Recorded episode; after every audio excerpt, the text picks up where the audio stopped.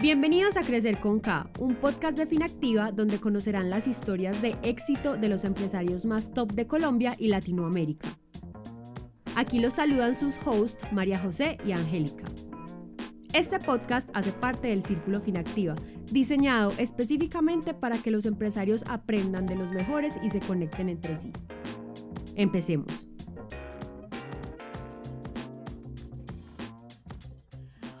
Hoy estamos con dos emprendedores, pues, o sea, que están revolucionando definitivamente un concepto y es Melissa y Daniel. Ellos son de Playa, una alternativa innovadora de las funerarias para mascotas. ¿Cómo están? Hola, mucho gusto. Muchas gracias por la invitación. Muy bien y muy contentos y, complacidos de estar aquí pudiendo contar un poquito nuestra experiencia. ¿Qué más, Angie? ¿Cómo va todo, pues? todo súper bien. Acá felices de, poder contar con este espacio y, poder escuchar esta alternativa tan guau que ya ahorita emprendedores van a ver de qué les estamos hablando. Listo, entonces, eh, Meli y Dani, cuéntenos cómo nació Playa, qué es Playa, por qué se llama Playa, cómo encontraron esta oportunidad de negocio. O sea, mejor dicho, cuéntenos la historia de emprendimiento que ustedes tienen. Bueno, de Playa hay, un background muy interesante porque antes no éramos Playa, antes teníamos un concepto, un nombre bajo un concepto que es Animal Compost y todo fue cambiando a raíz de que también cambiaba como queríamos contarlo, ¿cierto? Nosotros somos dos médicos veterinarios y hace mucho tiempo, eh, cuando debemos graduarnos, pues tenemos que presentar una tesis de grado. Daniel presentó su tesis de grado sobre el compostaje en cuerpecitos de mascotas fue todo un éxito y fue cuando decidimos que no que la tesis se quedara en una biblioteca, sino que debía salir también a hacer un modelo de negocio y empezamos en el 2016 a implementar esto como modelo de negocio y ya en el 2018 ya una empresa constituida. Sí, digamos que para complementar ahí lo que dice Meli, eh, es importante entender la tesis de grado, ¿cierto? O sea, digamos que lo que quisimos en el año 2012 fue encontrar alternativas a las alternativas que daban convencionalmente, que básicamente yo creo que todo el mundo conoce la cremación y el entierro. Pero a veces digamos que no conocemos, y esto inclusive sucede también en humanos, los impactos que hay detrás. Entonces digamos que cifras más, cifras menos del total del cuerpo cuando se crema, solo el 4% se reduce a cenizas y el 96% restante se va hacia gases de efecto invernadero. Y digamos que para, para, digamos, para prender un horno crematorio que llegue a temperaturas entre los 800 y los 1300 grados por un periodo de tres horas, imagínense la energía que eso requiere que no es renovable. O sea, a un cuerpo para que quede hecho cenizas tendrían que meterlo tres horas hasta 800 mil y pico grados centígrados. Así es. y esas son cosas que uno a veces no sabe. Pues uno sí como que como que asocia, pero no tiene el concepto ni la claridad de lo mucho que contaminamos aún después de fallecer. Mm. ¿Cierto? Aún después de morir, todavía seguimos contaminando el medio ambiente. Y esa fue una de las cosas que nos motivó como, vení, o sea, cuando se hace la cremación, cualquier proceso de combustión también genera dioxinas y furanos, que son agentes carcerígenos para la salud pública. Entonces nosotros lo que nos dimos cuenta y es que, como lo dijo Meli, aún en humanos y en mascotas estamos contaminando después de morir, o sea, increíble. Que aún en este siglo lo, último que hagamos sea contaminar. Entonces ahí fue que nos dimos la tarea, venga, busquemos una alternativa que cumpla con tres características básicas. Primero, que no tengamos que utilizar energía no renovable para transformar ese cuerpo. La segunda era que fuera cumpliera con todos los requisitos de bioseguridad, es decir, que cuando fallece un cuerpo, sea animal o de humano, pues hay que tener una alternativa que garantice que si falleció por algún patógeno, ¿cierto? Que lo pueda eliminar. Y la tercera, que fuera sostenible con el medio ambiente. Y ahí es donde nos dimos la tarea de, vení, ¿qué opciones hay? Y ahí nosotros hicimos un proceso de investigación muy exhaustivo y a veces las soluciones, los problemas más grandes tienen soluciones simples. Y es que vimos qué pasa en medio natural. Y cuando uno ve qué es lo que pasa en medios naturales, yo siempre le pregunto a mis colegas y es, cuando fallece una mascota o un humano, al cabo de unas 8 a 12 horas empieza un proceso innato de la naturaleza que tiene miles de años y es la descomposición. Sucede con una fruta, sucede con cualquier materia orgánica. Y así mismo sucede con los cuerpos. Entonces nosotros no vamos en contra del proceso de la descomposición, sino que todo lo contrario. Nos apalancamos, exactamente, nos apalancamos y bajo condiciones controladas transformamos el cuerpo en una bonita orgánico. ¿Y cómo hacen eso? O sea, ¿cómo es el proceso de descomposición con ustedes? ¿Lo entierran? O sea, ¿cómo funciona? Majo, una muy buena pregunta. Eh, no enterramos. Nosotros lo que hacemos es que utilizamos la biotransformación, una biotecnología desarrollada en la cual cubrimos el cuerpo con cascarilla de arroz o viruta y lo que hace es que absorbe los líquidos que hay dentro del cuerpo del animal y genera un medio propicio para que los microorganismos sean los que transformen esa materia orgánica. Entonces ellos se van alimentando de la piel, de los músculos, de los órganos y posteriormente en una segunda fase ingresan los huesitos. ¿Y eso cuánto se demora? Qué buena pregunta, ¿no es? o sea, no es que queremos saber todo. Sí, no. Mira, no es como prender un horno y en tres horas ya se quemó. No. Como es natural y como digamos que lo que nos interesa a nosotros es, vení, eh, respetemos los ciclos naturales. De esa manera nosotros hemos estandarizado el proceso entre 45 y 60 días, lo hemos desarrollado. O que... Entonces dura entre 45 y 60 días el que, el que el animal, pues el cuerpo, esté envuelto en, en esto que nos contaste y después entra a otro proceso. Sí, digamos que eh, todo el proceso completo, desde que disponemos el cuerpecito de la mascota en este medio, son módulos. Yo los invito a que conozcan entonces como las foticos de nuestras instalaciones y demás. Y allí es donde se hace todo el proceso y que desde que inicia hasta que finaliza, entre 45 y 60 días, dependiendo también del peso del animal. no es lo mismo un gatito. Claro. Exactamente. Y ustedes le entregan algo al, dueño. O sea, yo me quedo con algo de, mi perro, de mi gato que se, se biodescompone o biodegrada con ustedes. Claro, eso es lo bonito de este proceso, es que en lugar de recibir unas cenizas, estamos recibiendo una planta que es nutrida con el abono de la mascota. Y como la familia tiene que esperar 45 a 60 días, pues esos 45 o 60 días no se vuelven espera, sino que se vuelven parte de la experiencia. O sea, la familia visita el módulo de la mascota, conoce el lugar donde está el proceso de biotransformación, la familia le lleva flores o le lleva, por ejemplo, la pañoleta que la mascota usaba. La pelota. O la pelota, los juguetes, le llevan fotos. O sea, se hace un proceso de experiencia donde ellos se incluyen en este proceso de biotransformación y a la final es que estamos generando vida. Entonces no es prender un horno y en tres horas tenemos unas cenizas. No. Ahí tu mascota está en el proceso de biotransformación y en 45 a 60 días nosotros te mandamos un portafolio de plantas, la familia elige la planta y nosotros procedemos a la siembra y se los entregamos en una maceta marcada con el nombre.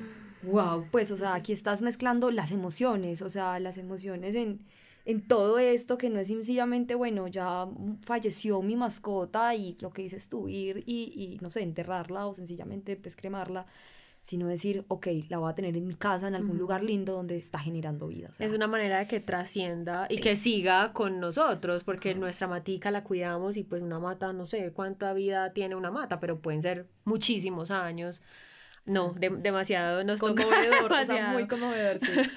Em, Cuéntenos un poco del fenómeno que hoy estamos viviendo, pues digamos del cambio generacional en que las familias se conforman y digamos que una gran parte no quiere tener hijos, sino que su, su deseo de tener hijos puede que se transforme en tener mascotas, en tener sus gaticos, sus perritos, y ya digamos que los hijos se vuelven esas mascotas. ¿Cómo ha sido para ustedes eh, y, esa oportunidad para Playa de que el cambio generacional hoy nos traiga como esas oportunidades y esas tendencias de las familias? Sí, pues mira, yo creo que em, somos, son muchas las familias que ahora ya son lo que se llama multiespecie, ¿cierto? O sea, eh, nosotros tenemos muchos amigos, por ejemplo, nosotros tenemos una yegua, un gato y dos, dos pastores, entonces imagínate.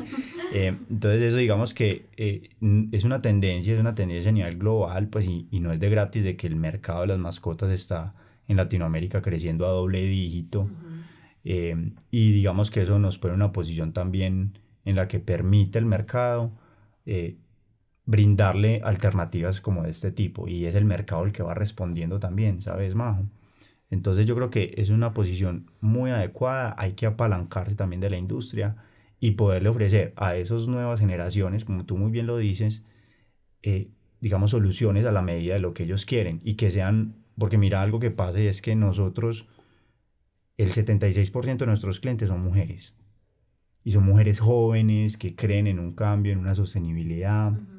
Y eso también, digamos, da respuesta a que es un mercado emergente con, con una, nueva, una nueva tendencia. Y, y, y aquí hago como un paréntesis el mercado de las mascotas en el último año creció más que el mercado de los bebés. Entonces ahí más o menos lo que, lo que la, la pregunta que tú hacías y es que ya no son solamente los bebés, sino que los perros y los gatos y las mascotas se están convirtiendo ya parte del núcleo familiar. Claro, 100%. Total.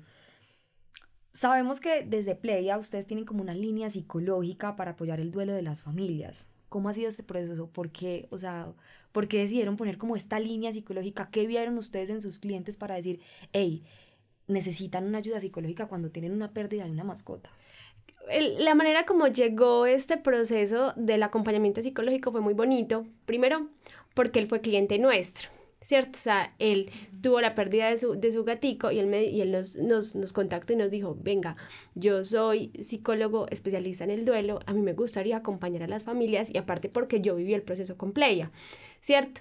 Y también entendemos que es que la familia realmente está en un proceso de duelo. Por más que lo queramos mostrar como un proceso de vida, que al final eso es lo que queremos mostrar, nosotros nunca hablamos de muerte, pues estamos en un trascender también como de la conciencia de esa pérdida, ¿cierto? Entonces dijimos, necesitamos especialistas, gente que sepa cómo hablar, porque desde nuestro call center las chicas acompañan, pero el acompañamiento de un psicólogo, esa escucha, hacemos un taller que, que desarrollamos mensualmente, donde cada familia, si se quiere conectar en este momento, lo hacemos virtual y eso permite que sea mucho más como masivo. Las familias se escuchan entre sí y también se generan como lazos muy bonitos porque nos sentimos nos pasaba algunas veces en, otros, en, otros, en otros talleres que una, una señora nos dijo, es que yo iba a un taller de duelo, pero eran personas que estaban perdiendo su hijo por una leucemia o una cosa así, yo estaba perdiendo a mi gato. Entonces yo contar esa experiencia yo no me sentía bien escuchada. En cambio aquí todos estamos en ese proceso en el que estamos como la pérdida de nuestra mascota, entonces todos se sienten, se sienten como muy empáticos el uno al otro. Y eso es lo que permite este taller que es tan especializado en la pérdida de las mascotas. Total, de que ya no es algo como menos, o sea, no, no se compara pues con un ser humano y, una mascota. Tu dolor es tanto como el mío. Exacto, completamente de acuerdo. Ustedes estuvieron en Shark Tank, no sé exactamente hace cuántos años, yo diría que por ahí hace unos tres, que incluso yo los conocí en Shark Tank antes de que fueran clientes de Finactiva, bueno, eh, emprendedores. Eh, Playa son clientes de Finactiva en este momento y pues por eso los conocimos también y por eso están acá para visibilizar esas ideas de emprendimiento que tienen tanto impacto em, en, en, el ecosistema y en, y, en, y en todo, literalmente. Entonces ustedes estuvieron en Shark Tank hace unos años cuál fue el impacto de eso, o sea, porque uno dice Shark Tank es como lo más top a lo que puede aspirar un, un emprendedor, o sea, sentarse, llegar allá porque tiene unos filtros gigantes. ¿Cómo fue esa experiencia y cómo es Playa antes de Shark Tank y cómo es Playa luego de Shark Tank? Sí, Majo, pues yo creo que para todo emprendedor la experiencia de Shark Tank en sus diferentes versiones pues de cada país supremamente valiosa. Yo creo que cuando uno ingresa ahí, pues o al menos en nosotros, que era una etapa muy temprana, nosotros apenas estábamos apenas como en el MVP iniciando y haciendo todo el ejercicio, y uno a veces como emprendedor no se la cree. Eso es lo que pues uno, uno cree que, que, que, está sacando adelante un negocio, pero cuando uno se da cuenta de que es mucha gente la que está diciendo, ay, mira, haces algo innovador, haces algo diferente, y eso fue lo que pasó en Shark Uno, eh, así, hicimos pues como toda la aplicación, y, e ingresamos pues como al ejercicio con Shark Tank y presentarlo pues ante los Sharks, esas personas que saben tanto, etc. Y a la final de que se sumaran pues también dos Sharks al proyecto, también nos da una validación de que, hey, estamos haciendo algo diferente, ¿cierto? Entonces ahí fue donde ingresó Andrea, que es una socia y yo creo que ya es una amiga de nosotros, súper valioso con, junto con el esposo que es Matías y esta gente con, con esa gran experiencia, porque André maneja mucho el tema del branding y todo el tema de las marcas y tiene mucha experiencia en eso, nos dijo, vea, lo de ustedes es una nota, pero venga, yo les ayudo a contarlo mejor. Y ahí fue que trascendimos de Animal Compost, un nombre muy literal, pues compostaje animal, y lo transformamos en el nombre y la marca que ahora es la que tracciona y es Playa. Y en términos de visibilidad, ¿cómo, cómo los impactó el tema de Shark Tank? No, es una cosa increíble. Uno no creería la fuerza que tiene la televisión. Pues, y de hecho, cuando Daniel hizo, porque fue el que hizo la aplicación, pues como al, al, al, programa, yo le decía, no. Yo, yo soy una persona que siente mucho miedo al no, ¿cierto? Yo decía, no, donde nos digan que no, pues para qué, al final, como estamos bien, vamos suave, probamos bien. Uno, vamos, vamos, démosle suave. Cuando salimos, están listos ya, pasan los filtros, no sé qué, se van para Bogotá tal día. Ok cuando nosotros terminamos y salimos a los meses, porque eso pues obviamente eso es pregrabado, sí. cuando salimos, o sea, las redes es una locura. Y empiezan a llamar los periódicos y no sé qué, y entonces es muy bonito poderlo contar y ya no, son, no, no, somos solamente nosotros dos creyendo en el proceso, sino que están los Sharks que se sumaron, ganar un programa y, y, venir con un montón como gente que, vení, contame, vení, ¿cómo es eso? Uno dice, qué bonito también sentir que hay una aprobación por parte de, de, de gente externa, entonces definitivamente eso tiene un... Y que se te abren puertas, los emprendedores muchas veces estamos acostumbrados a tener que ir a tocarlas, hey, hola, te cuento mi idea de negocio, o mi historia, o, o mi modelo de negocio para que creas en mí, aquí ustedes esa visibilidad como que ya van a venir la gente y ve, vení, yo te vi en Shark Tank, contame más y yo quiero conocer más, entonces da una conexión gigante, eso es una oportunidad súper chévere. Eh, bueno, a ver, aquí vamos a entrar a una partecita que son unas preguntas, pues digamos que nosotros le decimos random, porque son un poquito más afuera de lo que ya estábamos hablando del modelo de negocio de Playa. Mm. Pero igualmente nos, nos ayudan a aprender muchísimo de la experiencia que ustedes han tenido como emprendedores. La primera que les voy a hacer es qué mitos de la carrera que ustedes llevan o de la experiencia que llevan con Playa como emprendedores les gustaría desmentir que hay, hay mitos, existen mitos en el ecosistema del emprendimiento que, que, todo el mundo cree que son verdad, pero cuando uno va y emprende o tiene su experiencia se da cuenta, no, esto que me dijeron, no, esto que me enseñaron en la universidad, pues definitivamente, definitivamente no. es. ¿Qué desmentirían ustedes? Yo, yo tengo una y es, por ejemplo, ser tu propio jefe. A ver, eso es un gran mito porque al final uno, uno no es su propio jefe, o sea, uno está también en torno a un público, bueno, un mercado y los, los colaboradores también lo retan mucho a uno, entonces uno también está, uno tiene unas presiones diferentes, ¿cierto? Y hay un tipo de dolores diferentes, sí, uno de pronto no está pendiente de una nómina, pues de que nos paguen una quincena, pero uno está pendiente de la nómina del otro y de pagar la nómina a todos los, los colaboradores, entonces eso es algo que a uno no le cuentan y que uno dice, no, es que manejar mi propio tiempo, eso es una maravilla. Ay, Pues que emprender, ah, no, solamente los, los colaboradores y el CEO, pues no. sos tu propio jefe, ajá, listo, vamos para adelante. O sea, entonces cuando uno dice, esas son cositas que uno no le van contando y uno sabe que realmente no son, no son tan, como tan, tan fantasiosas, ¿cierto? Eso es algo que, que a veces no nos cuentan, no sé. Sí, yo, digamos que otra es que a la final el emprendedor no se lo sabe todo. O sea, mm, yo aprendo de mi equipo de trabajo toneladas y como uno es el que está ahí a la cabeza, también tiene que traccionar a ese equipo para llevarlo a los objetivos que uno busca. Entonces, yo diría que el, el, emprendedor no es el héroe, pues. O sea, también hay un equipo detrás que permite que, que se generen los, pues, esos objetivos y, y es el, el, compromiso también con el objetivo o con, nosotros lo llamamos MTP, que es el eh, Massive Transformation Purpose, como el propósito de la compañía. Nosotros no tenemos ni visión ni misión, nosotros tenemos un propósito que buscamos conectar al equipo de trabajo sobre, sobre ese propósito y es darle a los que se van la oportunidad de transformar su vida en más vida. Wow, mira que es muy interesante tú lo que hablas porque en los emprendedores existe eso, se apoyan mucho de su equipo de trabajo. No es como que soy solo yo el emprendedor, solo es mi idea, sino que ven equipo de trabajo. Tú también puedes aportar, ven, crezcamos juntos.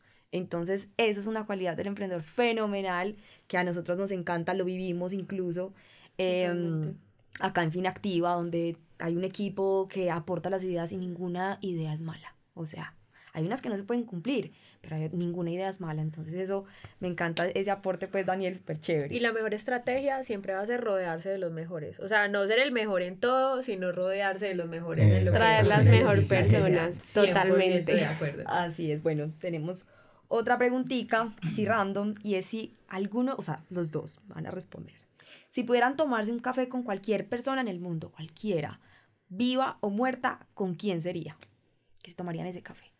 Yo, mm, definitivamente Barack Obama, ¿cierto? Con ese hombre que también en, realidad, bueno, con él y con la esposa, pero bueno, elegiría a, a, Barack, porque ese man definitivamente ha logrado cosas increíbles y también ha, como, como como que se ha ido en contra de muchas, de muchas creencias que me parecen brutales y tener una capacidad de, de estrategia y, de, y mental tan grande para, para poder también como romper un montón de mitos, me parece brutal. Súper. Y Dani. Dieron vida o muerta, ¿cierto? Sí, sí, sí. Eh, Winston Churchill, sin duda. Wow, wow. Pues, muy, muy políticos estos emprendedores de hoy, pero excelente. Total, yo tengo ahí una apreciación. Dale. Y es, aquí vemos un equipo, son súper jóvenes, ojalá los pudieran ver, son muy, muy jóvenes.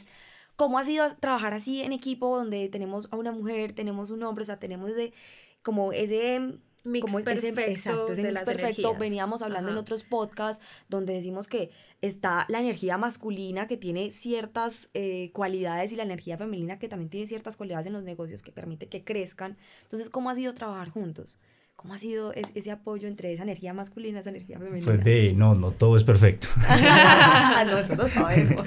no todo es color de rosa, sí hay altibajos, eso a veces también no, no nos encontramos como dentro de los eh, dentro de las decisiones, toca como, bueno, ¿cómo nos vamos a alinear acá? Pero a la final ha sido una experiencia muy bacana y es porque también a la final nosotros somos pareja, entonces también eso hay que saberlo manejar. Y yo creo que en ese sentido, eh, Meli, digamos que es la que pone un poquito los pies en la tierra y como que un poquito más conservadora. Y digamos que yo sí un poco más atrevido, o sea, yo a mí no, yo no sé qué es el no a veces. Y por no saber el no, a veces uno también comete errores y hay que reconocerlo, pues. Entonces, digamos que nos complementamos de esa manera. Súper interesante. Qué risa, porque esto coincide totalmente con lo que nos dijeron en un podcast anterior, como eh, él es el comercial y yo soy la que pongo el freno. O sea, acá tal cual les pasa lo mismo. O sea, esa energía masculina es esa energía que va a toda carrera, que quieren lanzarse a todo sin miedo, y la energía femenina la que dice, ey, ey, no, pensemos primero a ver qué es lo que vamos a hacer. Por eso les hacía esa pregunta, porque hay gente que a veces no, no lo ve, y, y, a la final si esas energías, cuando hacen un clic, eso va para adelante, o sea. Completamente, completamente. Aquí para ir cerrando nuestro podcast, Cuéntenos cómo es el proceso si a mí se me muere mi perrito, ¿qué hago para que Playa lo recoja, haga su transformación. ¿Cómo es el proceso? ¿Cómo podría alguien que quiere hacer este proceso con ustedes contactarlos? Bueno, nosotros tenemos muchos canales donde nos pueden conocer, ¿cierto? Generalmente son en las clínicas veterinarias o pues nosotros tenemos una línea 24/7 que está en todas nuestras redes sociales y también pues estamos en Google, les buscan funeraria para mascotas Medellín y ahí estamos. Y tenemos atención 24 horas, nos llaman, se me murió mi mascota, vale tanto, dale, ya te lo recogemos, una hora y media, dos horas estamos en el lugar de, de donde nos indique la familia, pero generalmente pues es súper sencillo y en este momento ya estamos implementando, no cuando la mascota fallezca, sino antes de que pase el proceso de la muerte, sino que yo quiero tener ese proceso asegurado para ya tenerlo tranquilo y es una life card, que es una tarjeta que yo pago una inscripción, pago una mensualidad y cuando ocurre nosotros estamos ahí también. Súper. ¿Y cómo los encontramos en redes, página web? En nuestra página web www.playa.co. En redes playa.life. Así, sencillo. Perfecto. Bueno, entonces ya saben, emprendedores que tienen dos opciones. Yo creo que la gente que nos está escuchando, si pues, no me equivoco, el 80% pues tiene o un perro o un gato o los dos en su casa. Entonces, en el momento que tengan eh, una pérdida, que ya sabemos que no es una pérdida, sino que es una transformación de una vida a otra forma de vida, eh, llamen a Playa, saben que pueden tener una lifecard, o sea, pagan mensual y ya esto está asegurado, que a mí eso me parece un hit, incluso vamos a mirar ahorita para mis dos perritos. Eh, pero nada, los invitamos a que tengan esto muy en cuenta, tomen decisiones muy conscientes. Sabemos que las mascotas hoy son una pieza fundamental de las familias y pues que más que una vez trasciendan a otra vida, nosotros podamos seguir dando vida. Despedirlas de la mejor forma. Exactamente, me y sostenible, ayudando al medio ambiente y al mundo. ¿Para qué más? Completamente de acuerdo. ¿Quieren darle un último consejo, mensaje a todos los emprendedores y empresarios que nos escuchan?